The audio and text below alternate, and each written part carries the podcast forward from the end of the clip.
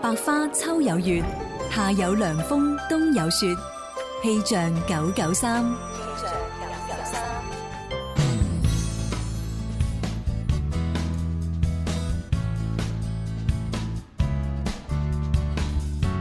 大家中午好，一齊嚟關注廣州市區嘅天氣情況。今日下午到聽日上午，廣州市中心城區多雲，局部地區有陣雨，氣温介乎於三十到三十三攝氏度之間，吹一到兩級嘅東南風。氣象播報完畢，你而家收聽嘅節目係《天生快活人》。春有百花，秋有月，夏有涼風，冬有雪。氣象九九三，時光不經意逝去，懷念昨天，人生走得困倦了，停下歇息，歡樂彷彿太遙遠，還未到訪，希望終可有日抱着勝利發熱發光，尋找天生快活，每日見面製造笑聲有我。哦耶！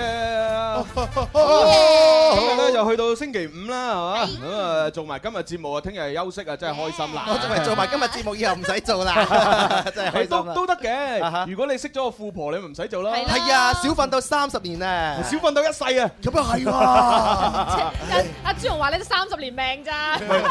基本上誒呢啲發白日夢啦，係嘛？係啊，化啦化啦即算係啦我。始終認為咧，即係一作為一個男人咧，即係尤其是有事業嘅男人，啊無論你嘅收入有幾多都好啦，咁啊你都會發同一個夢嘅。冇錯啊呢個夢呢就話識到個富婆唔使撈。啊係係係咁啊，但係講真，如果你真喺現實生活當中遇到一個富婆啊，佢真係俾錢你使啊，你肯唔肯啊？我覺得我唔肯啊。咁啊真係啊，係啊男人冇事業嘅話，好似冇靈魂一樣 啊。嗱，除非佢除非佢齋俾錢我啊，佢唔會勞役我啊，咁咁我就肯嘅。啊但係佢俾得錢你，一定要勞役你 啊，咁我唔制啊。咁點為之勞役啊？ 勞役即係例如唔俾你唔俾你出街啦， 啊係嘛？只準誒同誒對佢一個好啦，係嘛喺間屋裏邊打你家頭細務 啦，佢翻嚟嘅時候照顧佢起居飲食啦，哦，即係啊係同保姆差唔多啦。係啊，夜晚又要幫佢揼下骨哦，啦。淨係揼骨啫咩？啊，咁我唔知啊，大家大家老母跟住落嚟啲嘢啦。 咁啊，然之後咧就，誒，反正好多嘢做啦，係啊，嗯誒，我發覺一個男人咧，一定要做嘢，佢做嘢嘅時候先至係最靚仔嘅時候。係啊咁你服侍富婆都係做緊嘢㗎。唔夠專注啊 嘛！你望下朱紅啊，平時做嘢嘅時候喺九樓幾靚仔啊，哇喺背後啊散發住光芒噶。哇我成日以為係佛祖啊，喂知唔知啊？喂，咁睇嚟我就開頭就開始拍馬屁，幾時拍得到？冇拍啦，節目結束啊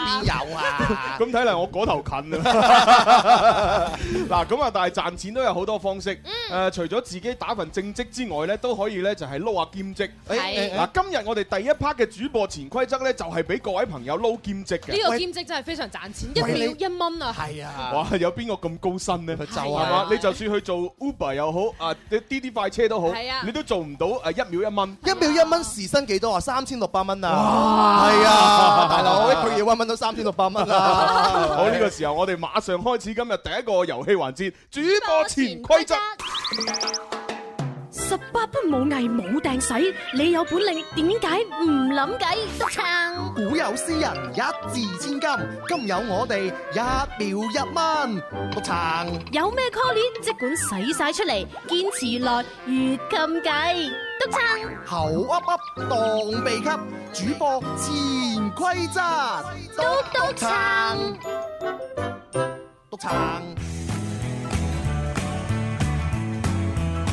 咪貴冇乜問題啊，諗計咪懵懵閉啊，當店就要發威，啲錢就會繼續嚟。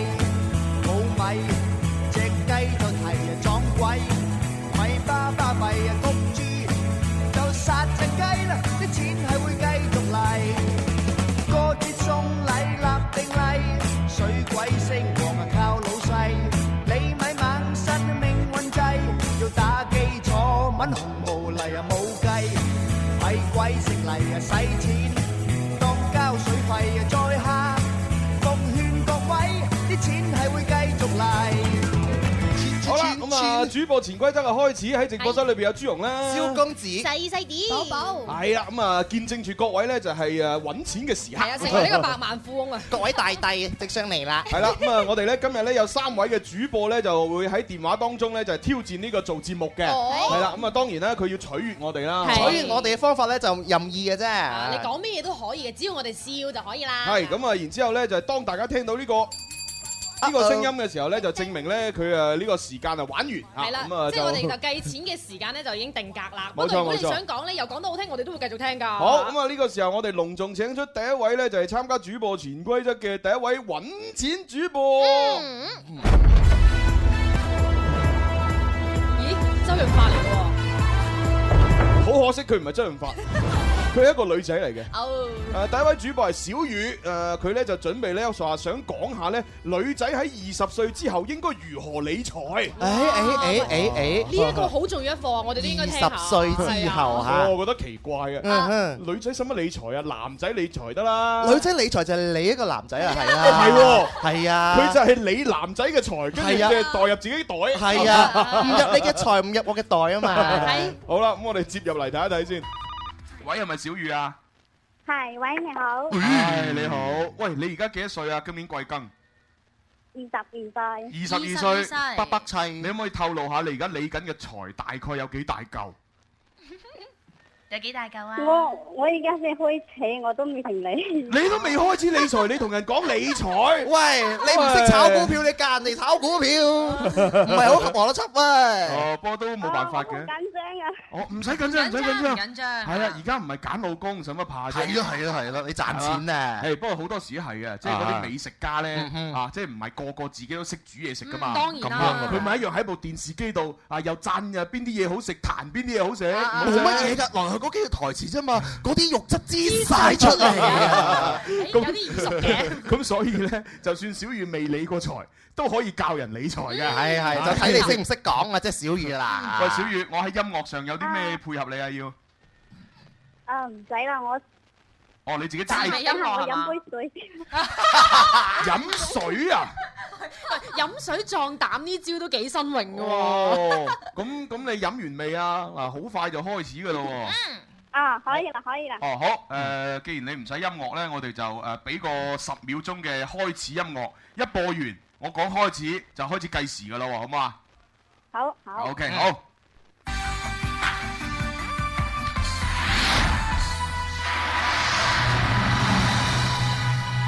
開始計時。喂，講嘢啊！大家好，嗯啊大家好，收音機嘅朋友你哋好，嗯。歡迎收聽《天生快活人》節目。誒、今日我係呢個主持節目嘅客 串主持人，我名字叫小雨。啊、小雨嘅原因，因為我好喜歡喺市落住小雨嘅情況下，誒、喺窗口度發呆。啊，因我想講，哦，我而家好緊張。哎呀，冇咯，唔好意思啊，小雨。係嗱，啊我我已經好仁慈噶啦。係係因為前邊嗰度咧，即係講真，因為你你嘅誒點講？手機嘅信號唔唔係係唔咁係，靚，你係嘛你嘅地域性嘅問題，嗯咁啊，因為咧你係略帶少少口音，嗯咁但唔緊要啊，你又唔係專業主播，有冇啲錯口音我接受到都。係得意嘅。但係前邊已經有一段咧，其實你係講到我聽唔明㗎啦，嗯嗯係啊咩咩咩語嗰度我聽唔明。聽唔到啊咁但係我覺得，誒算啦，可能係我孤陋寡聞，唔識聽你啲口音啊，咁啊算啦，俾你繼續講落去。嗯嗯但係後邊你竟然講下講下，哎呀，好緊張啊咁樣。喂，大佬做節目點可以好緊張？我唔識講嘢㗎。 如果你好緊張，能夠做到啱啱朱紅嗰啲動作，好緊張啊！我哋可能有視覺上面嘅衝擊會俾你講落去，但係無奈就係話你個的而且確個信號唔好係 à. 咧啊，有影響發揮啊！唉，嗱，小雨，係而家俾你我講想，啦我。想有一個問題想啊，問問你啊。問問問問問，啊我想問你上個月嘅二十八號，你係咪收兩封信啊？上個月廿八號收咗兩封信，係我哋成日收信嘅喎，唔咯係。唔係唔係，係專門有人誒送俾小娟，叫小娟送俾你哋㗎。哦，我我記得有啊有啊，點啊點啊點啊，唔係呢呢兩封信對於嗰個聽眾嚟講好重要嘅，因為佢最近遇到一啲麻麻煩問題，佢誒哦，跟住呢，呢呢啲有時間麻煩你幫佢讀出啦，好唔好啊？哦，唔一定讀得出嘅喎，我要聽下睇一封信出唔出得街啊？如果出得街我可以讀，出唔到街我唔讀得嘅噃。係啊，要睇下㗎，係啊係啊，誒因為因为唔可以你话叫我读我就读啊。系啊我首先我会拒绝噶嘛。对呀，要看一下，系啊，效啊对呀、对呀看完之后我就还要看我们的《天生快活家族》，来来来，大家一起看一下。对对对对对对对，啊不然你让我们读我们就读啊，不行系 吧。啊，我读出来是这个样子，呃原来你事们听到实事实不是这个样 子。啊对呀听众一定会骂骂我 我根本沒有這樣嘅信嘛。嗱，唔係即係認真啲咁講咧，即係好多時候我哋收到好多信咧，係的而且確我哋係冇辦法讀出嘅，係即係係要原諒我哋吓。係啊，喂，咁啊唔，係呢啊點呢啊？你封信講你佢講。主要佢主要寫嘅就係佢最近個心情啊同乜乜，唔係其他嗰啲唔係好麻煩嘅。咁啊，你放心啦，小圓，我哋一定會睇下封信讀唔讀得出嘅。咁我建係議，我建議安全起見，你誒你睇提啊， 你你睇一睇啊。即係即係除咗今今日喺節目裏邊提呢，咁你睇下幾時有緣嘅話，你上微博再提一提，我發條私信好唔好啊？哦，啊，仲有仲有嗯呢封信入邊有一封信係拜託你係交俾 Hugo 阿子啊嘛，係哦嘛？係。我記得，係我記因得，為我記得。因為因為佢真係用咗一年個時間，同埋佢好大好大好大好大嘅勇氣去哦交俾佢哋。哦，咁我知哦啦哦，即係同 Hugo 表白啦。嗯嗯嗯，唉，得噶啦，Hugo 明成白啦日收呢啲信，係係係不過 Hugo 結咗婚就冇機會啦。同阿子得唔 得啊？ 阿志有啲機會嘅係，啊，同啊唔係阿志聽講又話同阿婷婷打得火熱啊。又打得火哦熱唔係係啊啊咁嘛？啊，朱紅得唔得啊？佢佢哋話上次去誒睇完七速就打算去速八噶嘛，咁樣樣啦啊噃。點知去唔成？哦哎 哦，依然睇你而家打得火熱啊，中途可以可能會有啲 問題啊。好啦，咁啊，小雨仲有冇其他嘢要噏噶？哦啊冇啦，但係好可惜啦，我我因為我琴晚都做一啲功課，但係啊咁啦，咁啦，嗱嗱誒誒咁啦，嗱而家我哋唔計時啦，唔計時，你你放鬆啲咁樣講下你啲內容俾我哋聽下好唔好啊？啊好啊，啊好，準備開始。誒啊二十歲後做嘅才女最主要係有三部分，第一啊誒嗱，算啦。講算啦算啦有佢啦有佢算啦啦算啦。係係唔係，其實其實以佢咁嘅水平咧，佢有勇氣參加主播潛規則咧，已經係俾個手結手指公㗎啦冇。的確，錯因為佢冇哋錯支持我哋冇錯節目先會報名嘅。係啦，咁啊，佢得到嘅時間係係啦幾二多十二秒。哦，咁啊，你得到二十二蚊人民幣，OK，恭喜晒！啊仲有仲有，我想講我唔係要錢啊，我志在參與咋。哦，咁啊，哦咁嗰廿廿二蚊就俾我私吞好唔好啊？好啊好係，啊。多謝，係係今日我請奶 茶喎。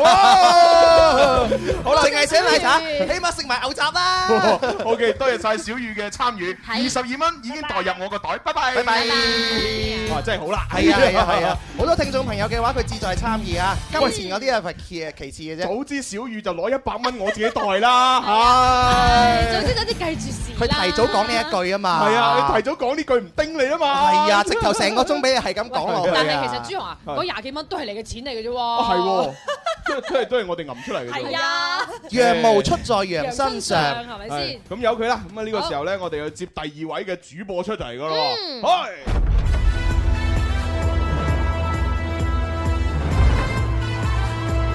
誒第二位主播咧就係叫做新仔啊，佢咧就話咧想喺我哋節目當中咧就係介紹同埋唱出呢一個尹光嘅唉，荷里活，唉，係啊，接佢入嚟睇下先啊。哇！喂，新仔你好，哦，喂，你好。係喂咁啊，你真係咁大膽喺廣州尹光面前啊唱呢個荷里活？嗯哼，嗯，我我唔喺廣州可以唱啦。哦哦哦，佢話佢冇地域性嘅限阿制。新啊仔係邊度人啊？而家喺邊度 啊？ 係啊，喺邊啊而？家深圳啊啦，哦，深圳揾光嚟嘅呢個係誒，啊遲遲啲我又要同阿思思去深圳。咁好啊！係我啊，枕住都去喎。誒夜有個夜晚活動啊。唉，咁好。係咪係啊唉，，哎係咪上次搞之到前啊身水身汗啫。係咪有成面彩色顏料嗰啲啊？係啊係啊係啊睇嚟有哎收入高㗎啦吧？唉，都唔係好高啊，四位數啫。思華思華，睇嚟我哋下幾個月咧，啲晚飯都有 着落啦。啊唔好咁貪食，你望下你身材。切，你哋有時間食先先同我講唉 啦。睇下呢個尹光先啦。好， 阿新仔，咁啊，因為你係參加主播潛規則吓，咁所以你喺唱呢首歌之前呢，你點都要作為一個 DJ 咁樣咧，即係介紹一下先可以開始，好唔好啊？哦，好啊。嗯唔係 OK 媽媽可唔可以可唔可以唱給揾工啲信啊？得得得得得！誒，小弟不才，呢首好似係我哋嘅歌嚟嘅喎。 蕭公子搞出嚟噶嘛？你咁犀利，可以聽一次你係識唱？好嗯啊，咁係係咪真係唱《給揾光的信》啊？我可唔可以俾埋個音量啊？冇啊！哦，有音樂，有梗係有啊！但係電話裏邊聽個音樂可可能會有延時嘅俾佢啊喎。試下咯，又唔係佢中意就。誒，呃但係我真係驚影響你發揮，不如你清唱一次先。清唱啊嗱，如果你嘅時間係 OK 嘅，我先再俾音樂你唱第二次，好冇？嗯。 OK，好，咁我哋要準備開始計時啊！聽我音樂先。好期待啊！喂喂，唔好意思，唔好意思。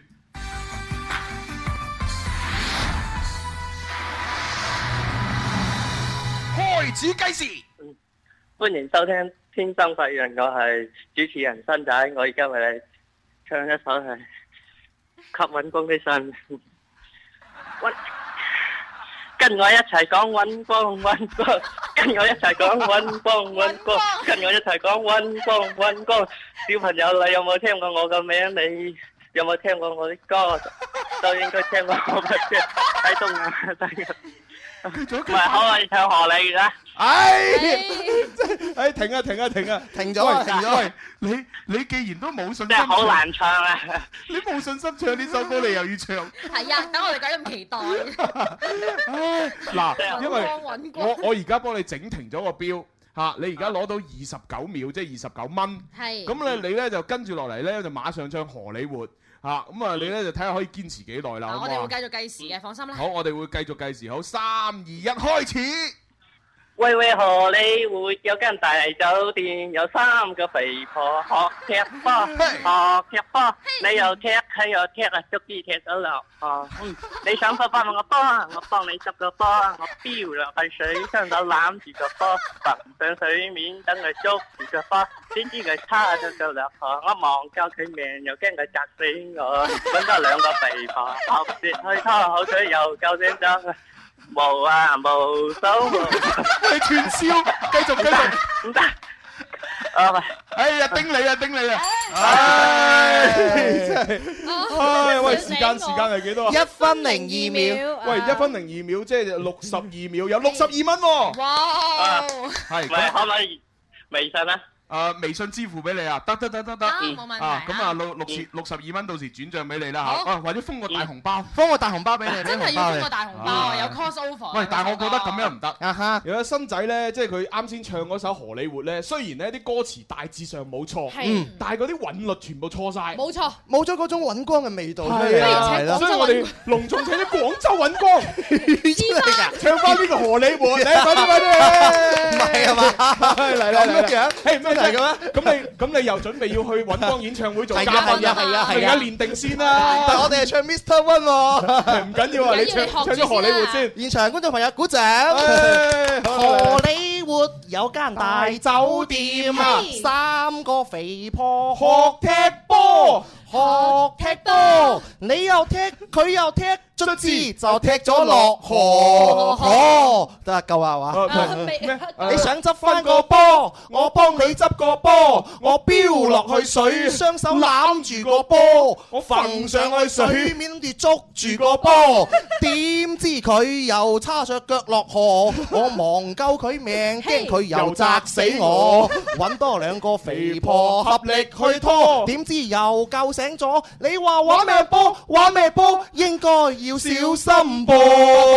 好嘢哇，哎好正好正。未未開喉啊，咁樣係啊啊，都唔緊要，都非常有揾光味嘅。跟住新仔咧，佢後邊有串燒啊嘛。係啊手冇啊冇，手啊冇，周身都有啊冇。哎係啊，好嘢好試 嘢。問喺廣東呢個廣播界有邊個兩位主持人可以咁有粵曲 味 啊？其實新仔有個好處咧，唱歌佢係識得投其所好係啊，知道我哋中意唱尹光啊係近期，所以佢係唱呢啲歌，所以咪有六十二蚊咯。係咯係咯係咯係啊，好真係犀利啦咁啊，新仔係咁咯恭喜晒，喎。好，拜拜。拜拜。好傻，好傻，係啊係啊係好啊，傻。即係俾我帶嚟驚喜嘅。而家數毛毛，係好啦，咁啊，跟住嚟咧就第三位主播，係要要登場啦啊，嚇。第三位主播又係乜嘢牙科咧？à? 咁啊啊，又俾啲音樂啊。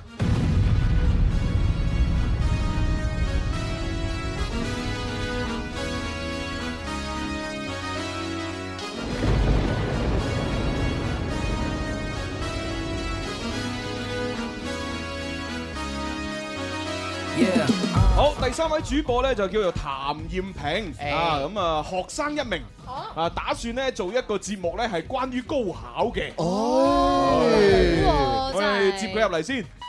喂啊，平平，喂，你好，主持人你好。哇喂，誒喂，你把聲同你個名好唔夾喎。係啊嗱，你個名咧講你譚艷平咧，我就覺得係上世紀八十年代有嗰啲咁嘅名，屬正東方嗰個年但代係啊。聽你把聲好似九零後咁啊，把聲而且仲好甜美啊可唔可以問下阿平咧？你今年幾多歲啊？係咪九五年？咁而家我簡單咁介紹下我自己啦。好啊好啊咁好我啊而家咧就係一名嚟自廣州市荔灣區誒高一嘅學生。哦，高一嘅咋？哦荔灣區啊係啊喂，高一啊，嗯，有高一咪即係十五、十六歲。而係家係啊，十六歲啊，今年十六歲。哇！喂有有幾高啊？問幾高？係啊，身高身高，我身高呢樣嘢真係我一個永遠嘅硬傷。我唔會唔會，即 係嬌小玲瓏係咪？啊誒我估係一米差唔多啦，差唔多。一米五八係咪？我差唔多啩，一米五五左右。 哇，一米五五喎，標準啦，一米五五正啊，啱好嚟到我下巴。係啊，追問身交叉，係啊啊，我第我第一個女朋友就係咁嘅身高啊。係咪啊？係咪啊？係嘛係咪又哦係叫阿平唔係唔咧？係唔係啊係咪又係十六歲嗰時識嘅唔咧？係唔係唔係唔係唔係，我係我成廿幾歲先拍拖，佢十幾歲冇可能吧？阿平啊，咁我想問你而家有冇啲同學啊、校友一齊聽緊你做節目咧？誒、我因為咧呢一、個消息嚟得比較突然，跟住哦咧我未有一接通 知，我而家喺我而家喺學校最頂層嘅廁所度喺度。嗱， 但哦我係我知道嘅，我知道但㗎。係唔緊要， 仲有啊，我啱先發誒、即係咧發生咗一件非常之。我喺學校嘅頂層嘅廁所啊嘛，係跟住咧突然間我哋班主任喺廁所出咗嚟，邊邊個出咗嚟話？班主任啊班主任啊，收手機係啊哇，咁點算啊咁？點算啊？冇啊冇啊！我我話我話誒一陣間我中午唔係我一陣間上課之前，我同佢俾佢一個答覆。嚇有㗎有個有教㗎，因為佢點呢解要用手機？而家啲學校咧比較即係係啊為咗啲學生嘅學學習成績好咧，就誒叫佢哋唔好咁帶手機翻學校嘅。係哇啊，咁係啊，啊所以嗯所以我一我一陣間錄完節目之後，我仲要成諗好點樣同 我個班主任解 釋。 你同你同老師講話，老師我勤工唔係儉學，嗱咁樣用咧課。餘時間賺錢。喂，因為因 為作為一個誒、呃主流媒體係嘛，嗯我哋就我哋一定係要啊，即係誒叫啲學生唔好講大話嗯係嚇、你直係直接答我哋個 朵。你你你就將個債物拱俾我哋，你話：哎呀，我我其實唔想用手機㗎係，我每日都唔用㗎，嗯只不過今日呢，就《天生發福人》節目呢，就約咗我呢，就參加個遊戲活動，冇錯嚇哦咁、哦所以我今日被逼帶手機，係啊哎都係個豬紅唔好咁。成日叫佢參加係咪先？嗱，你大條道理話俾你班主任知，啊而且仲俾埋錄音俾佢聽。嗱，呢係啊把真係我把聲嚟㗎好啊，嘛。老師覺得自己教咗個明星出嚟添嘛，係啊而我家哋紅啦。我哋晏晝就會好好就會將個節目擺上去誒、呃我哋嘅橙網啊、荔枝 FM 啊、誒喜誒馬拉雅誒，仲有啊係啊，同埋微博上面都有。我真係我一個榮幸。哦，唔會唔會唔會，你放心你放心我哋唔係因為你先至咁樣做，我 哋我哋期期都係咁樣做嘅。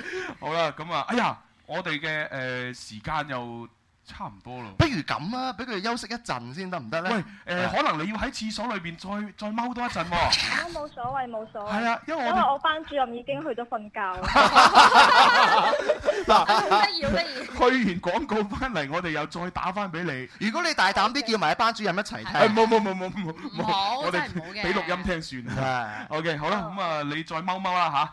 好好冇所謂嘅。係係咁，拜拜，拜拜一陣打俾你。嗯，好嘅好嘅。哎呀，好傻好啊期待呢個女仔阿平係啊，啊，哇，把聲幾好聽。荔灣區啊，高一咋哎？呀，正啊，係啊係啊哇，唔得啊！參與完之後， 咦，我哋有佢 number 啦喎，哎係喎，係喎，佢唔第係啦，我要打電話俾佢，叫佢努力學習。咁樣樣啊係噃啊，但係最近你都好忙噶咯 噃，最近阿傑啊成日頻頻咁樣揾你係咪？啊阿阿阿女秘書 咁樣啊係咪先啊？哇，喂，即係睇下佢有啲咩功課唔識，我哋教下佢啦。咁樣樣咯喎， 但係問題而家高中啲功課我哋都唔識㗎。 唯一教到佢係中國語 文。好啦，去廣告，轉頭翻嚟。哦，現場觀眾每人派包涼風園食品。咁好？係好係咪健者有份？係啊，每每人喺度就每人人手一包啦。誒好嘢，好啦，去廣告。 Hey, hey, music FM.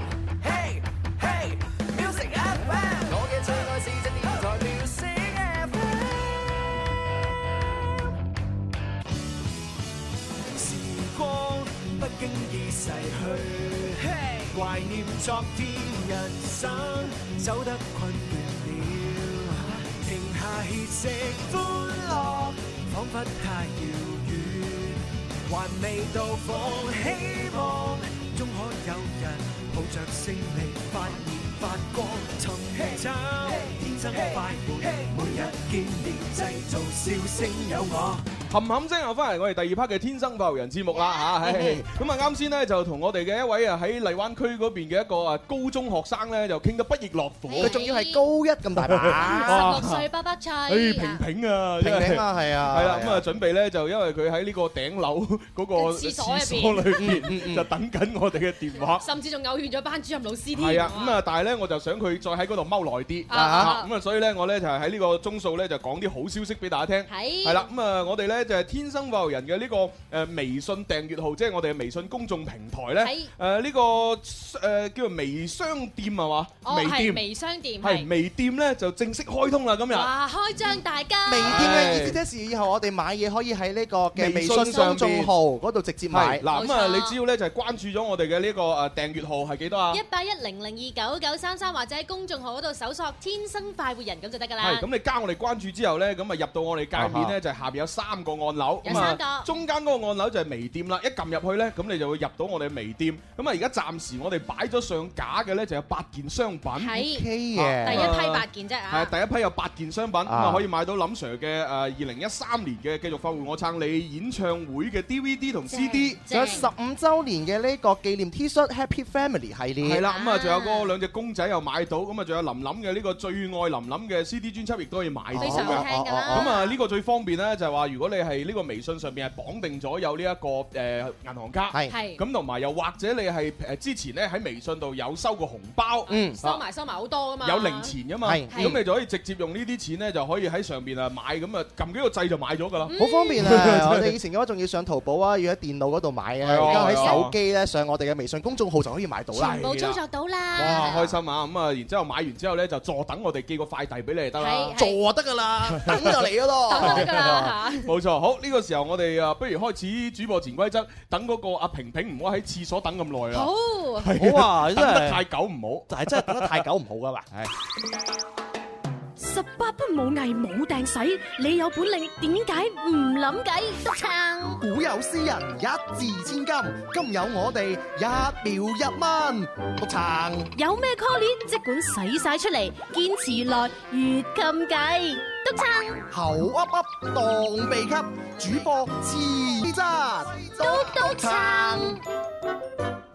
督撐。哎好啦，我哋嘅誒平平接翻嚟先。哎好，喂，平平，喂，你好，主持人你好，唉係喂，我啱先喺廣告時間諗咗一樣嗯嘢，啊，就係因為我哋咧就雖然每一期嘅節目咧都會擺翻上網嗰度重温，咁但係咧我就想誒你自己嘅呢一 part 咧，我就會獨誒即係獨特咁獨立出嚟樣嚇啊幫你剪出嚟，嚇啊咁然。唔該晒，啊真係好， 我係咯係，你繼續講啊，主持人你繼續講啊唔。係，因為因為你唔你你又唔使太誒多謝我哋嘅，因為我我我就係咁嘅，我每逢遇到啲聲好好聽嘅女仔，我都會咁做嘅。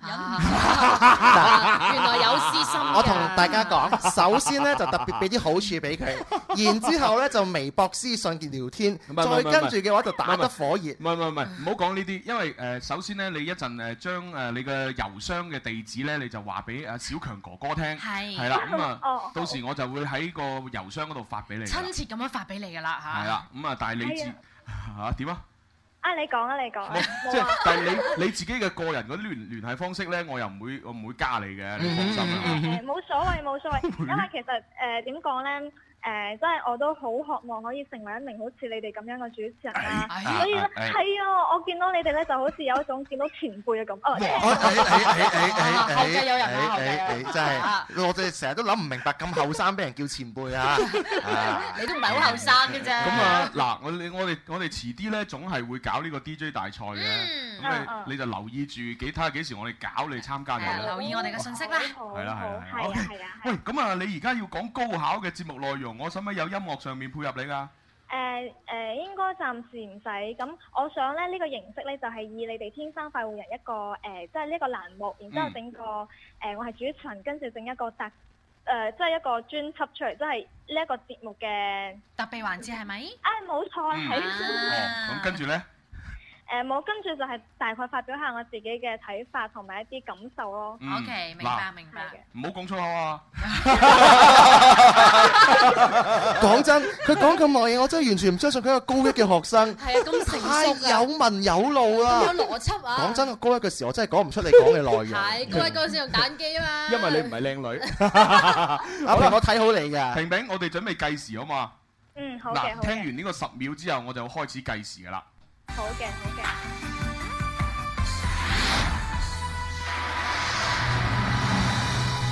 開始。各位聽眾朋友，大家好，歡迎大家收聽今期嘅《天生快活人》。今期呢，我將會平平帶住大家去了解一下我哋嘅高考。其實講起高考呢，我作為一名高一嘅學生，對於我嚟講嘅感受呢，就係一種憧憬同埋期待。但係呢，亦都同時對高考亦都有一種恐懼。點解講為恐懼呢？因為我記得從我第一第一日入去高中嗰一刻開始，我哋嘅班主任、教導處主任、級長就開始講啦。嗱，你哋從呢一刻開始嘅目標就係高考啦，高考就注定你哋以後條路點樣行啦。似乎高考就俾我哋標上住高中嘅結束以及呢一個結果。其實對於我嚟講，高考只不過係一種高中生活嘅一個標誌性嘅誒、呃、結果咁啦。其實我覺得高中生活唔可以等於高考。比如其實對於我嚟講，喺高中入邊最吸引我，亦都係令我最誒、呃最上心嘅。梗係唔係考試啦，係咪？好似我啲咁貪玩嘅人，比如好中意去了解下啲比賽同埋啲活動，咁我會經常去參加喎。咁呢個時候，班主任同埋任課老師就會出企出嚟講啦。你個目標係學習，你以後個目標就係高考，你要對你個高考而負責咯喎。你而家去參加咁多活動、咁多比賽，你以後高考點算？其實聽到呢一度，我都會有一種疑問：點解我哋所做嘅而家任何一切，好似都要為咗我哋高考而準備，而唔係為咗我哋嘅人生而準備？其實我覺得，對於高考嚟講，似乎好似俾我哋以後嘅生活帶嚟一筆誒、呃錦上添花嘅結果啦。好似你考得好，咁自然你嘅人生就係非常之光明。咁你考得唔好，亦都唔代表你一無是處，係咪？所以我覺得其實對於好多而家我哋生活上老師嘅一啲睇法同埋一啲咁嘅呃誒，哦嗱，唔係誒，雖然我叮咗，但係你有啲你你個份份稿咧可以繼續講落去嘅，係你可以繼續繼我哦其實我係冇啊我亂，我我而家我本來想寫稿嘅，不過咧因為因為時間係緊嗯迫，我寫咗一半就冇寫，跟住我而家其實喺度亂作緊。哦，唔怪之啦，嗱係咪啊？嗱係咪啊？ freestyle 嚟嗱，嘅。我就聽得出咧，你係即係喺度一路喺度講緊，一路就諗諗緊組織緊。係你我哋都算犀利㗎啦嘛，我覺得你由頭到尾都係讀稿。其其實我係一邊喺度諗一邊喺度講嘅，因為其實啱先你聽到都語病嘅咩？嗱，所以咧有呢啲語病啲就係鬼馬啦。啊好彩我真係連懸崖勒馬叮咗你。但係我哋唔係立馬啫噃，你嘅成績都好標炳喎。係啊幾多啊？有一分嘅五十七秒嘅。！哇！即係六十蚊加五十七蚊，咁咪一百一誒一百零七係咪？一百一十七。一百一十七，哇！ 117哇！喂，阿 平平一百一十 七喎，咁你啊係啊，我我都好驚訝。其實一開始咧，其實對於我嚟講，呢、個錢咧，只不過係誒、呃即係其實對於我嚟講，呢次嘅經歷同埋呢一次嘅感受真係好重要咯。嗯其實我曾經都好好想話誒、呃即係我一個願望，就好似參加一次嘅電台嘅錄製直播啦。咁、啊其實今日算係完成咗一個願望啦。恭喜晒！喂，平平，我同你講啊，你俾我嘅感覺咧，就係我同你講話嘅時候咧，嗯好聽過你正式講嘢嘅時候嘅內容㗎。係係係啊，你講嘢嘅內容嘅話咧，可能以後你可以再加啲花巧，加啲點子落去，係就可能冇咁 dry 啊。但係咧，我哋好好，我哋唔想咧就係抹殺咗以後未來祖國嘅小花朵，所以先俾你繼續講落去。喂，我想八卦，我想八卦一下。誒、你平時一個星期或者一日嘅零用錢大概有幾多啊？誒、呃其實都唔，其實我唔算話有正式嘅零用錢咯，即係比如我平時出街啊，嗯譬如我想買嘢咁啊，乾脆同我爹哋媽咪講啊，啊媽咪，我今日想出去誒、買條裙仔啊，咁你俾幾多錢俾我啦？咁佢就會俾俾啲錢俾我，哦即係有商有我量嘅。係啊係啊，就冇話規定呃誒一個月俾你幾多錢啊咁乜嘢，其實可以講話係比較自由啦，喺呢方面係咪？嗯係啊係啊，所以我如果好似講平時出街嘅話，我都係唔會話太多錢嘅，因為我係要用嗰時先會問父母攞。嗯嗯明白嗯嗱，咁啊聽落咧，大家會覺得好似咦好識諗嗯咁啊哼，但係我自己係覺得咧，佢應該平時買好 Q 嘅嘢，同埋好多嘅嘢。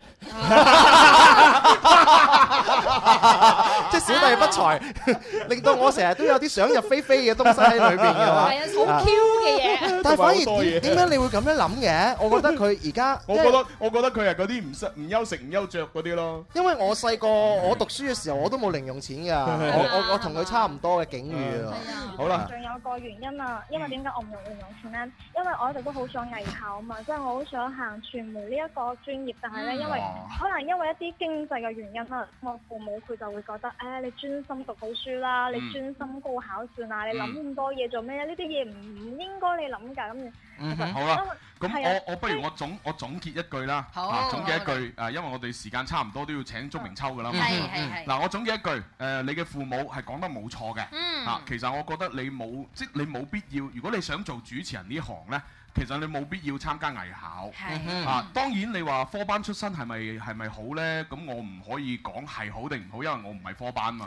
啊，咁但係但係我會覺得，如果你唔係讀主持人專業，你真係按照一個正常嘅普通嘅文化生咁樣去誒、呃、讀你唔同嘅專業啦，誒、然之後入大學啦，咁樣讀完出嚟先至再做主持人呢。其實喺某啲方面可能比嗰啲科班出身嗰啲嘅嘅嘅嘅嘅知識面要廣㗎。係啊，多咗啲唔同嘅經歷啦即啊嘛。即係等於如果你係科班出身嘅主持人，講起醫學問題，你邊個夠我講係咪？嗯講起足球問足球問題，你邊夠蕭敬元講係嘛？講起會計問題，邊個夠細啲講係係嘛？咁你淨係識做主持人，就其他嘢就冇咗，啊咁嗯唔好哦啦。我哋每一個主持人咧做呢一行咧都係曲線救國，係係係啊，兜一大個圈翻嚟先做到呢一行。係啊，所以你都係多謝你阿爸阿媽俾條指條明路俾你行。係啊，呢個係明燈嚟㗎，係啊，真係明燈係咪嚟。先因為你阿爸阿媽食鹽多過你食米㗎嘛，係咪先嚇？係啊啊係啊好啦，咁啊，遲啲聯係繫你。係好多謝係，好、嗯我都要感謝一下今次你哋誒呢個節目啦，同埋咁個啲主持人非常之風趣幽默啊。我真係完全唔相信佢係高 一，你知唔知道？咁咁而家你就誒將條線跳出去同小強講低你嘅電子郵箱啦好嘅，吓，好，嘅係咁， 拜拜，拜拜。 嗱，所以話咧，嗱嗱嗱即係啲想做主持人嘅人就多口㗎啦。係啦係啦， 嗱有陣時咧就 講講差唔多係 OK 嘅啦，係啊一定要一一一過咗嘅話咧就啊就唔係幾乜係嘢啊！啦呢個時候我覺得咧就要啊，即係隆重咁樣請出我哋嘅靚聲王子啦，鐘嗯明秋㗎啦吧 Yeah It's Friday。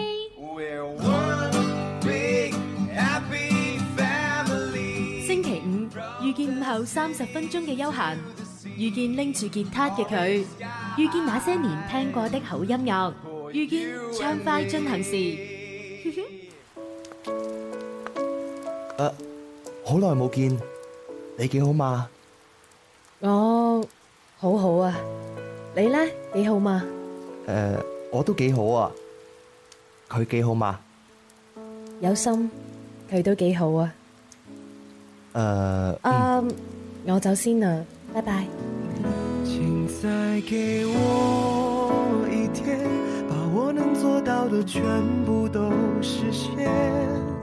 走我们的那条街，再去那咖啡店，和从前一样聊天。天生快活家族成員鐘明秋突破自我，誠意之作，全新悲戀情歌，請再給我一天，在這個夏天，讓愛不留遺嗯憾。在我身边，告诉我勇敢一点，请你再多给我一天。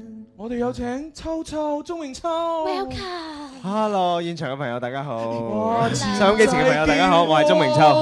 二天全部都是些。哇，好正好正啊，秋秋，係啊，係啊，呢隻歌呢一排咧都喺我嘅朋友朋友圈啊，因為我嘅誒老師啊，嗯同埋啲誒好朋友嘅圈子入各種朋友啊係咯係邊咯都有轉發呢一隻歌。係咯咁啊我覺得因為誒上好多謝大家，好多謝大家咁支持我呢隻新歌。嗯，咁啊，尤其是上個星期五呢，我哋就即係隆重首播咗啦。咁啊，而家呢，嗯其實喺我哋嘅微信啦、微博啦、我哋橙網上邊呢，都可以咧聽到呢首歌啦。冇錯啦，到處都聽得到噶啦。啊係啦，咁啊，只不過咧，而我哋而家咧，全部嘅版本咧都係呢個原版，係啊呃係啦，咁啊嗰個誒 full band version 咧就只係播過一次，啊就只播過一次啫，暫時嚟講就嗱，今日咧放心啊，我都會咧就係誒將嗰個原版咧又播俾大家聽嘅。正啊正啊係啊咁啊但喺播之前咧都要等阿秋秋咧就係唱咗歌玩咗遊戲先。 OK 係啦，大嗯家好。好等星期五就等秋秋唱歌。哇，秋秋你今日第一首要現場演繹嘅歌曲係咩咧？啊！呢只歌嘅名叫《猜不透》。哦，猜不透啊，猜不透係係邊邊個歌手唱㗎？叮當嘅作品。嗯哦，哆啦 A 夢。啊誰都喜歡小貓也自啊豪。其實咧，叮當啊女歌手嚟嘅，係係係係好啦，係我係大家咧現場觀眾咧，同埋我哋收音機旁邊嘅你咧，可以用定手機查定嗯查定歌詞。或者你攞定紙巾出嚟抹眼淚 得啦。鍾明秋唱情歌喎。究竟誒歌詞裏邊邊一個位置改過咧？呢個時候就等鐘明秋嚟演 繹啦。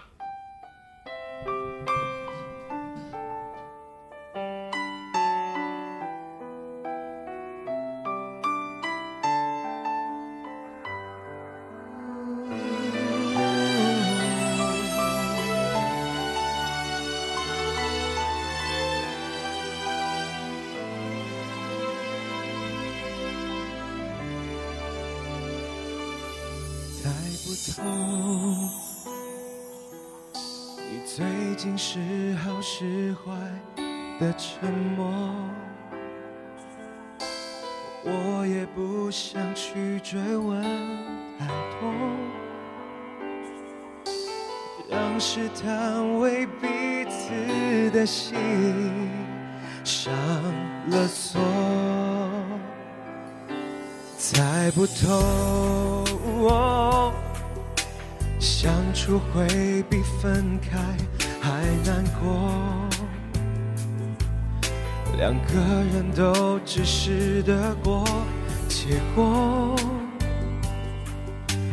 无法感受每次触摸是真的，是热的。如果忽远忽近的洒脱是你要的生活，那我宁愿回到一个人寂寞。如果忽冷忽热的温柔是你的借口，那我宁愿对你从未认真过。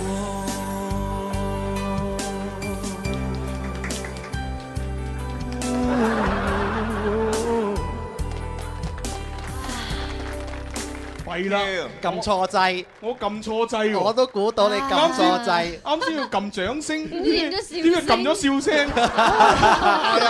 撳冇辦法，呢歪個少係少個太快活嘅節 目。唉呢真係首猜不透真係好傷感啊，唱到。 但我哋就整個笑聲，唉搞到搞到鬧貓梢須添，都唔 驚，慢慢慢慢就習慣啦。係啦好咁啊！呢一首咧嚟自叮當，但係由誒鐘明秋重新演繹嘅誒猜不透，猜不透歌詞裏邊邊個位置又修改過咧？係啦，咁啊提示有三個地方嘅。好咁啊，不如俾阿星仔媽咪先啦。好星媽 OK，好星媽，Ờ, 誒個寂寞嗰度改咗，係我哋改咗原難過，難過係咪？冇錯，OK，好一個仲有自咧由嗰度一個生活。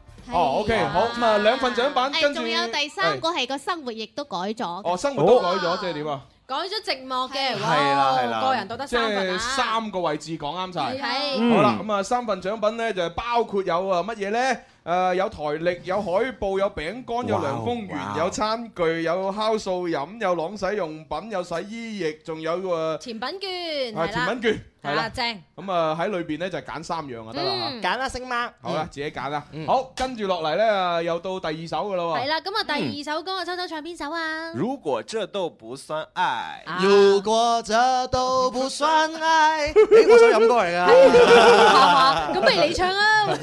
費事啦。我發現咧，我講完如果這都不算愛嘅歌名之後，然後啲啲啲啲人都好似我咁樣樣㗎嘛哎 即刻耷低個頭。係啊，係啊喂如如果如果用尹光嚟唱呢個，如果這都不算愛咁點啊？誒，咁真係喎。如果這都不算 愛，呢呢個分明係啊楊坤。 但係問題係嗰首歌喺邊度咧？啊如果這都不算愛啊！哦啊，咁啊，不如我哋先唱誒呢首《愛我恨哋散我啦》啦，好啊。誒呢只啦，呢只哦張學友版本。好好，係張學咁友啊，秋秋又嚟啦喎。嗯，好開始。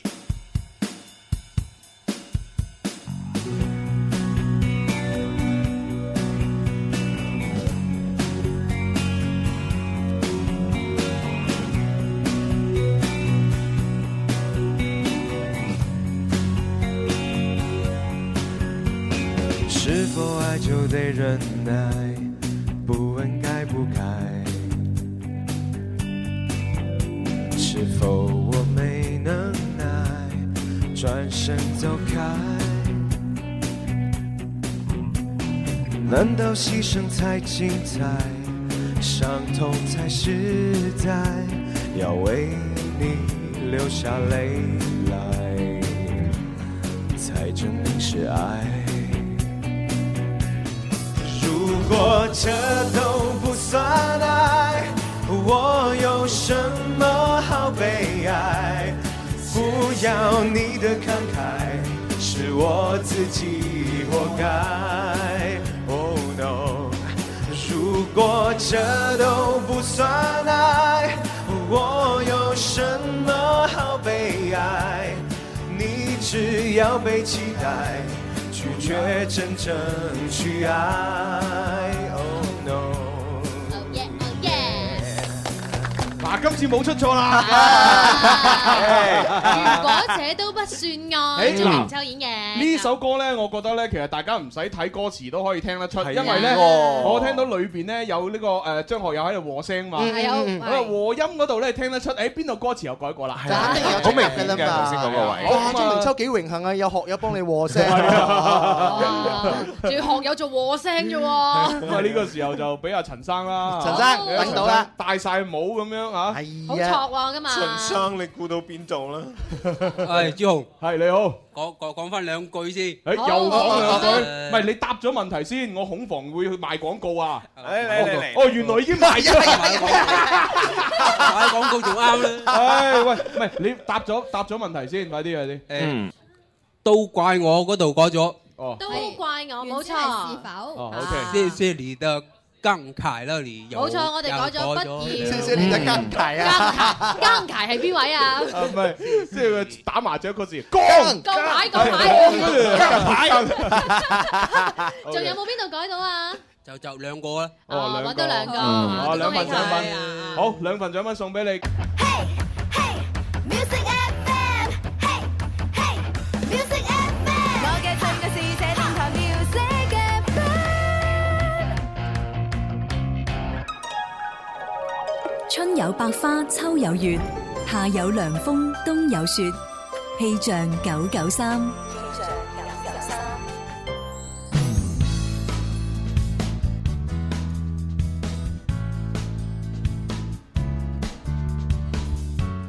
大家中午好，一齊嚟睇下廣州市區嘅天氣情況。今日下午到聽日上午多雲間陰天，午後有雷陣雨，局部地區有大雨，氣温介乎於二十五到三十四攝氏度之間，吹輕微嘅偏南風。氣象播報完畢，你而家收聽嘅節目係《天生快活人》。春有百花，秋有月，夏有涼風，冬有雪。氣象九九三，快活似天生快活人，趣味要天台向下沉，研究隨身本領，微笑時多給力，自信隨時開咪。I love you baby，天生快活人，哦哦天生快活人，午夜派對，天生快活人，yeah yeah yeah，天生快活人。我哋曾經相愛過，但因為無緣相守，最終彼此錯過。如果上天能夠再俾我哋有一日嘅時間，我哋會做啲乜嘢先可以彌補當初嘅遺憾呢？请再给我一天，把我能做到的全部都实现。走我们的那条街，再去那咖啡店，和从前一样聊天。天生快活家族成員鍾明秋全新原創傷感情歌，請再給我一天，讓愛不留遺憾。不管未来多遥远，有你在我身边，告诉我勇敢一点，请你再多给我一天。多謝秋秋搞咗一首咁好聽嘅歌俾我哋。秋秋你真係太偉大啦！係啊，呢個時候呢，我真係覺得呢，要欣賞下秋秋嘅呢一隻歌啦。嗯，請再給我一天原版。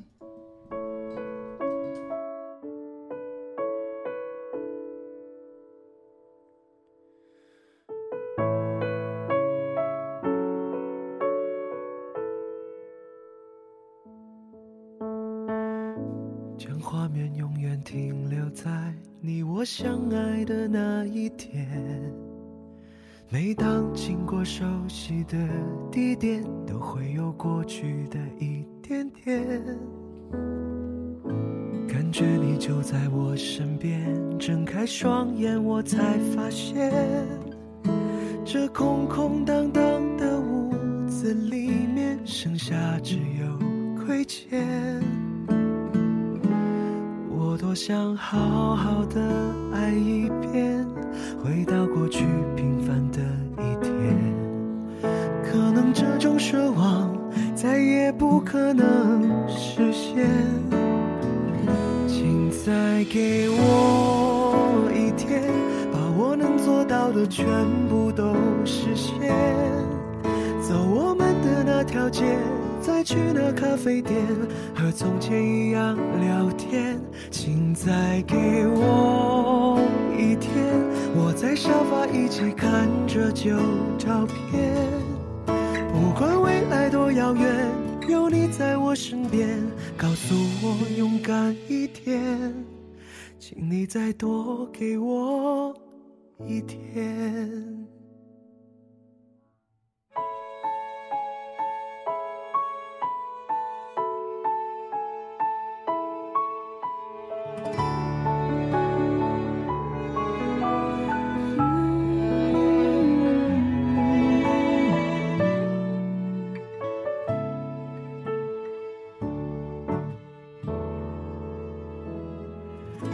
时钟还是不停地转，转眼又到了冬天。这正是你最爱的季节，衣服要记得多添一点。我多想好好的爱一遍，回到过去平凡的一天。可能这种奢望再也不可能实现。请再给我一天，把我能做到的全部都实现。走我们的那条街，再去那咖啡店，和从前一样聊天。请再给我一天，我在沙发一起看着旧照片。不管未来多遥远，有你在我身边，告诉我勇敢一点的告诉你，告诉你，告诉你我有多么多么的想你，请再给我一天，把我能做到的全部都实现。去你说过的地方，再和从前一样，不管旅途有多艰难，请再给我一天，把我能做到的全部都实现，填满我的心里面最深处的想念，这样会好过一点。请你再多给我一天。让我再亲吻你的脸。唉，請再給我一天。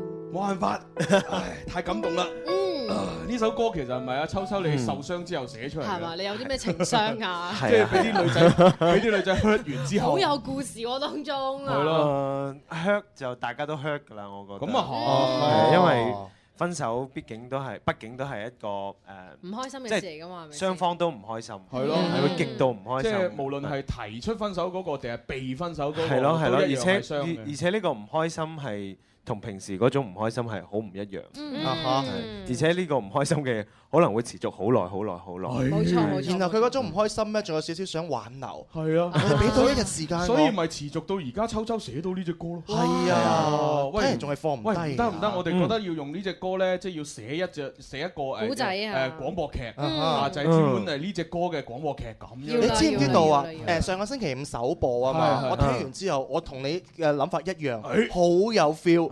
我當晚我就寫咗個廣 播劇， 咦我已經寫咗文字啦，同你哇講，係咪好有真係咪好有畫面感？就係嗰種請再給我一天，跟住最後個女主角係死咗。哎呀，喂，咁啊，即係韓劇嚟㗎啊啦。 有冇發現兩個其實係兄妹關係啊？唔好笑，真係唔好笑，好有感觸呢首歌， OK 你就會諗到好多畫面喺裏係咯，邊。咁啊大家要聽咧，記住咧就啊橙網啦、微博、微信聽到。咁啊係跟住落嚟咧，又要啊話俾大家聽啲好消息啊，因為咧廣州國美咧空調品牌咧就低價大讓你。哇啊變頻空調賣到定頻價，一匹大空，一大匹變誒頻空一匹調，大空，係係係係係大一匹。哦，第一匹空調，哦哦，跟住一大波美女過嚟之後 嘅話，呢個係金句嚟一大喎。匹啊！哦係啊仲有呢仲有呢 佢僅售一千九百九十九蚊，你冇聽錯啊，係一 大係一係一大匹。點算咧？以後都 咁扮啊， 寶寶，我我我哋以後見到你都會見到。一大匹嘅變成。我想等大家深刻哦，啲好啦，呢一對 咁啊繼繼續了解下國美。冇錯啦，呢個誒六月十二號，國美聯合格力、美的等十四大空調品牌咧低價大讓利啊！對廣大消費者嚟講咧，而家就係買空調嘅好時機啦。係嗱，記住六月十二號到十四號去國美買空調，等你清涼誒清清涼涼一一下下。係啦，係係係咪最緊要係買到嗰個啊一匹大空， 一匹大空。這是腦彎子轉筋 嗎？我都想買，我都想買，我都想買。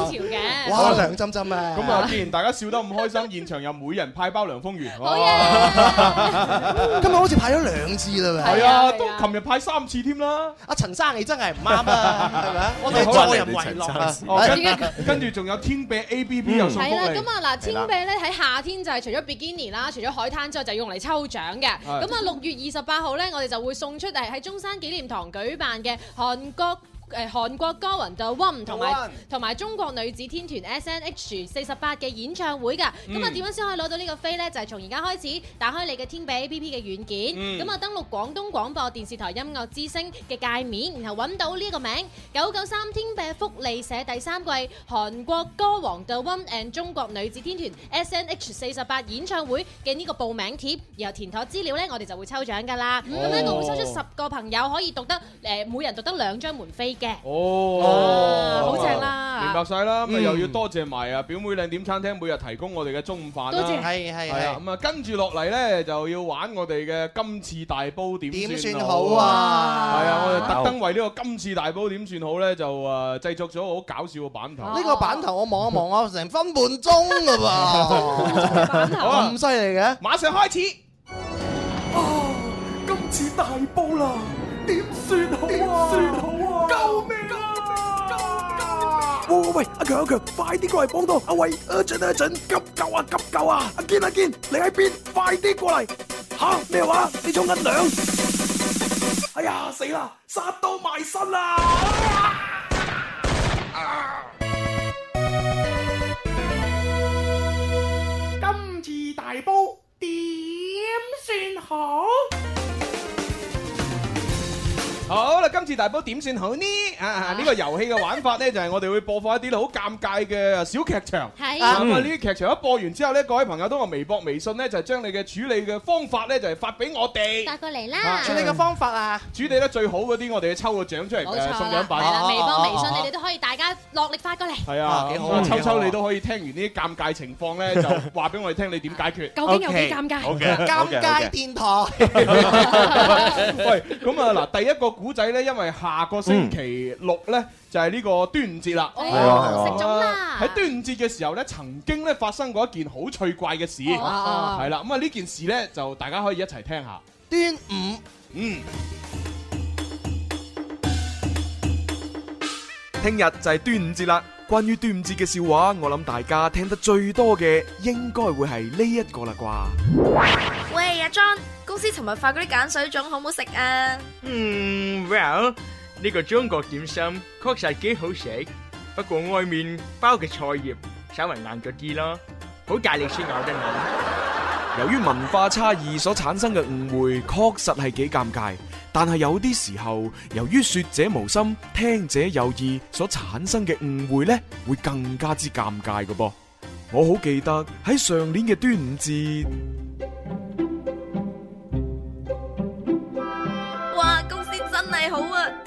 又有假放，仲要一人一箱奶，一箱粽，正啊！唉，上年咪仲正，除咗牛奶同埋粽之外啊，每人仲發多一桶花生油同埋泰國香米添啊！係就係、嗱，不過上一年呢就要加班冇假放嘅，咁又係，我啊寧願放假好過發嘢啦。今次又有嘢發，又有假放，咁咪 perfect 完美咯。哎呀，不過啲牛奶同啲粽鬼咁重，我點攞翻佢呢？就算打的，我都搬唔到上去嘅喎、哦，好小事啫，我幫你搬翻去咪得咯，反正我哋住得咁近。嘻，其實呢，我就係想聽你講呢句嘅啫，唔該晒喎。誒，大家咁熟，講埋晒啲咁嘅嘢，行啦。在世間不聲不語，有一種愛，柔潤到叫鐵石種出花開。任我飛，不經不覺，背包超載，情或雨，要記住相親相愛。唉，終於都到啦，辛苦晒喎，攰唔攰呢？唔辛苦，好輕啫，其實。咁我係幫你搬埋上去啊，定係點啊？嗯，不如你放低先啦，因為咧我啱先打電話，我老公冇接到啊，所以咧我上去睇下佢喺咪屋企。如果佢喺嘅話咧，我就叫佢落嚟搬；如果唔喺，你就幫我搬上去，好唔好 呢？哦，冇問題啊，我喺度等你咯。好啦，唔該晒，我上去先啦。就係咁，阿山就行上樓啦，而阿杰就好乖咁喺樓下等佢。過咗一陣，只見阿山喺六樓嘅陽台大大聲咁對住阿杰講：喂，阿杰，我老公唔喺屋企啊，你快啲上嚟啦！哎呀，此言一出，大件事啦！左鄰右里應聲而出，有啲就掟出嚟喺陽台度裝落去，有啲就喺樓下望下望下，眼神中透露住一啲蠱惑嘅神色喎。哎呀，山姐咁嗌法，啲街坊會誤會噶、死啦！而家個個望鬼住我，我上唔上去好呢？正當阿杰猶豫之際，阿山以為阿杰聽唔清，於是就用雙手做咗一個喇叭形狀，放喺嘴邊，更加大聲咁嗌。喂，聽到未啊？我話我老公唔喺屋企啊，揸緊時間，唔好要我等咁耐，開咗俾你啦，快啲上嚟啦！各位朋友，說者無心，聽者有意。假如你遇到以上嘅情況，你會點處理呢？啊，真係弊啦，點算？我老公唔喺屋企啊！喂，真係唔知點算係啊喎我老婆都唔喺度啊，你快啲上嚟啊！唔好要我等啊，時間緊迫啊！ 你係當事人，你點辦？啊，真係尷尬至極啊！ 係啦，咁啊，大家將你嘅最好嘅方法咧，喺微博、微信發俾我哋，係啊，現場觀眾可以諗諗啊，諗諗啊，有咩辦法？遊戲人間，人間遊戲，我往日未曾認真。嗯哼對於一切也抱去玩的心理，小青竹棒只會教我飛不起，無掛無牽。何等完美，卻發現實沉悶到死。嗯哼還幸你看破心中的隱秘，和用唇邊的翅膀載我飛，讓我可飄飄飄飄進愛的海。然後以後離不開你贈誠實的愛，令我牽和掛和認真期待。當我心真正着緊，我真正存在。啊飄飄飄飄進你風采，無論我如何不好，你亦全部裝載。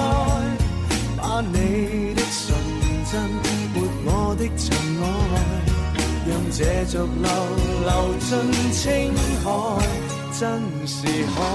可愛。啊，見到呢位咧微博嘅朋友叫 S S 冰誒冰激凌啊，邊子鏈嘅朋友咧就話：哎呀，好無語啊！嗰個女人唔識得用微信通知阿傑 嘅咩？係都要大嗌咁，仲要嗌兩次啊！唉，咁好正常啫，都唔一定有，或者諗唔到用 咧，突然係啊，間係咪先？係啦，跟住呢個 E M 飛飛飛咧就話啊個場景笑爆嘴咁， 啊搏笑爆嘴係啊喂，阿秋秋，如果係你咁，你會點算啊？我啊，係啊，我會咁樣同佢講咯。哦，誒，我話啲嘢好重啊，你嗌埋你老公翻嚟同我一齊搬啦。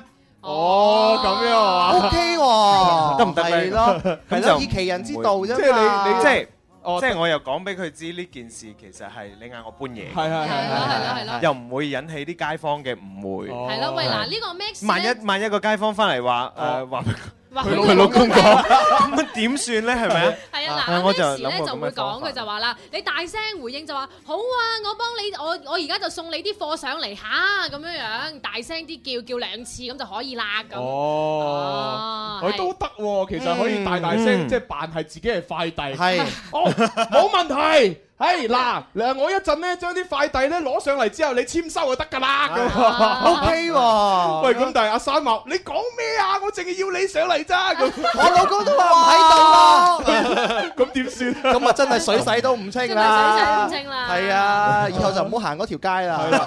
嗱，跟住微信嘅呢位朋友叫靜觀其變，佢咧就話咧叫嗰個阿傑咧打電話俾阿山，就話咧個肚好痛，突然間上唔到嚟。哇唔得嘅，你掉頭啊走，哇人哋啲街坊撞多嘢諗啦。哦係啊係啊係啊係啊！係嗱，咁啊，仲有呢個叫做 L 一四一二嘅朋友，佢就話啦，係誒同上面嗰個人講話，我一次過搬唔晒咁多嘢啊，不如你落嚟同我一齊搬啦，吸引啲街坊嘅注意力，叫啲街坊嚟搬嘢。哦你估啲你叫啲街坊嚟幫手啦嗱咩啫？呢個就呢個犀利啦！啊呢個啊叫誒 Jan 嘅朋友咧就話咧。誒心正不怕影子斜， 嚇就咁幫佢送上去就算啦。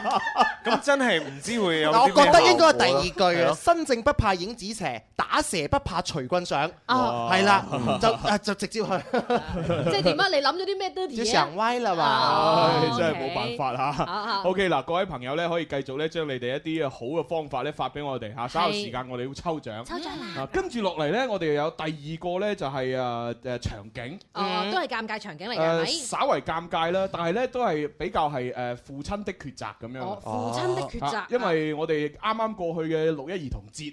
係嘛咁啊！我相信咧，阿爸阿媽同啲小朋友玩得好開心。嗯咁但係唔知，但係曾幾何時，你有冇曾經遇過呢一種尷尬情況？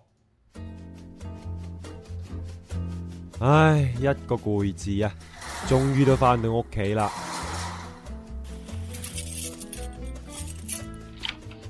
Baby Baby，你翻嚟啦！係啊，明仔，你做乜咁夜都唔瞓啊？十點幾咯喎。佢等緊你隻喜羊羊啊！哎呀，係噃，今日係六一兒童節喎，加班都加到唔記得買禮物添。 Daddy Daddy，我只喜羊羊公仔呢？誒、阿明仔啊，乖下，爹哋啊，今日太忙，一時唔記得咗，聽日補翻俾你吓。媽咪啊，Daddy 唔講信用嘅，成日都呃人啊！明仔，乖啦，爹哋又點會呃你呢？唉，你又係啊，成日應承咗個仔啲嘢都做唔到。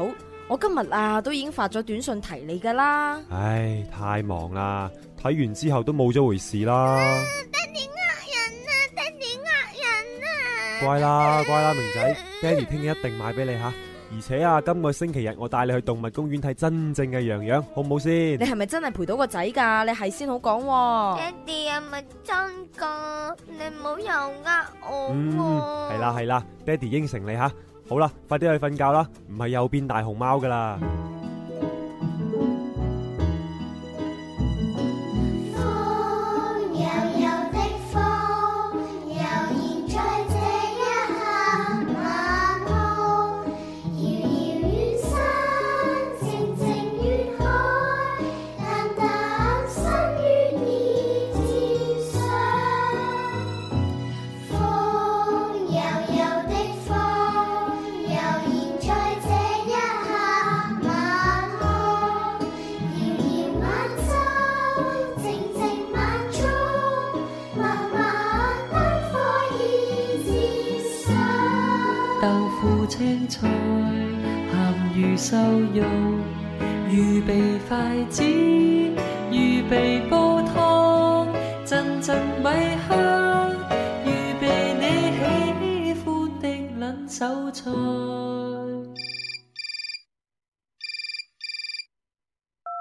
喂，刘总你好，喂，阿辉啊，有單筍嘢益你。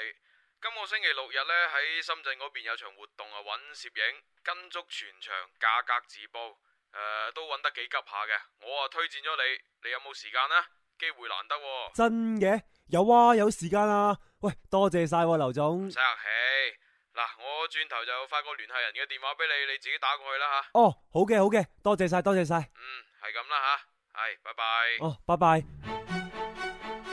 哇，正啊，又有錢賺喎、啊！呢排都算幾旺喎，啲 job 啊一個接一個，哈，好事啊！咦，老公做乜咁開心 啊？老婆啊，啱先啊劉總啊打過嚟啊，話星期六日深圳有活動揾攝像喎、哈、又有錢揾啊！吓，咁即係星期六日你要去深圳拍嘢咯喎。係啊，我應承咗噶啦。哎呀，咁你記唔記得前幾日你應承咗個仔，今個星期帶佢去動物公園啊㗎？咦，係噃？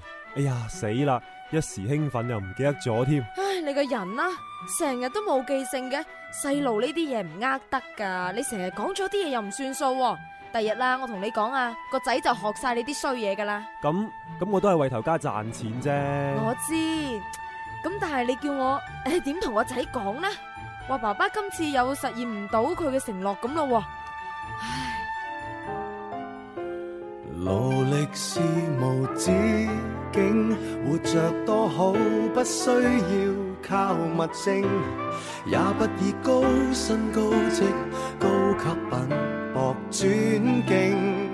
No，就算博到，白着那地位和肖邦的雋永。買了任性，日拼夜拼，忘掉了為什麼高興。曾付出幾多心跳，來換取一堆堆的發票。人值得命中減少幾秒，多買一隻錶，秒速捉得緊了，而皮膚竟偷偷鬆了，為何用到盡了，至知那樣緊要。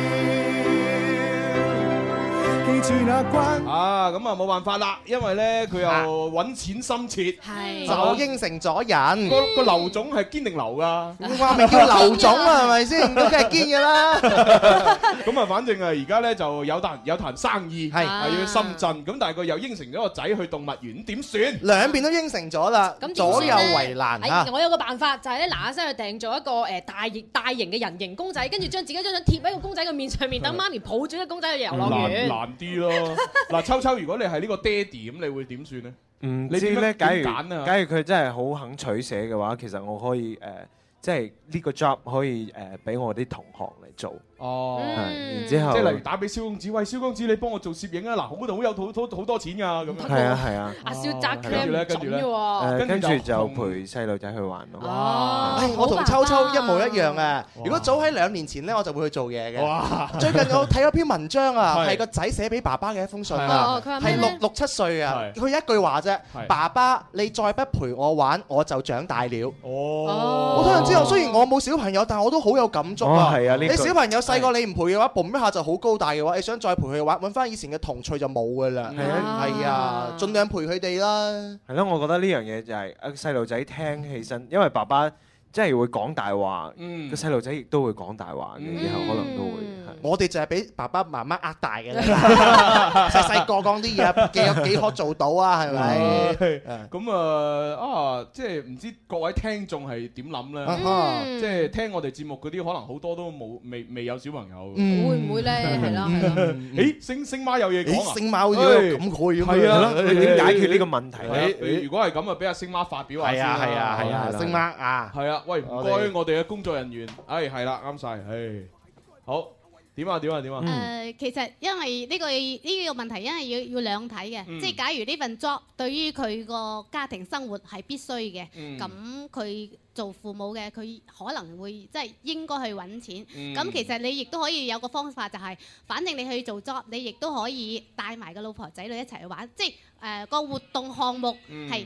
係到好時候係好啊，玩可以嘅 join 埋一齊噶嘛。嗯咁另外，假如如果即係按照好似阿秋秋講時，就係可以有另外一個人可以代替嘅，咁就話可以啫。咁但係嗰個嘢嗰個位置係必須係你揼落去嘅，啊咁你就哦就只能夠帶埋，即係同個仔仔講，你就話：，誒，我可以同改變個行程啊嘛，我可以唔係去動物公園啊嘛，去嗰度係嘛嗯，爸爸一樣教可你以有玩點樣影相啊，係點樣去啦係係另外一個新鮮嘢吸引佢一樣可以。嗯，誒佢嘅思想就有爸爸媽媽佢嘅思想啦嘛， 係啊，做嘢緊要 OK 啦，係都幾好啊。係啊，係啦，即係起碼比起我嘅諗法好啦。你係點樣諗呢啊係咯我嘅諗法一定賺錢㗎啦，係啊，我不嬲唔負責任㗎啦。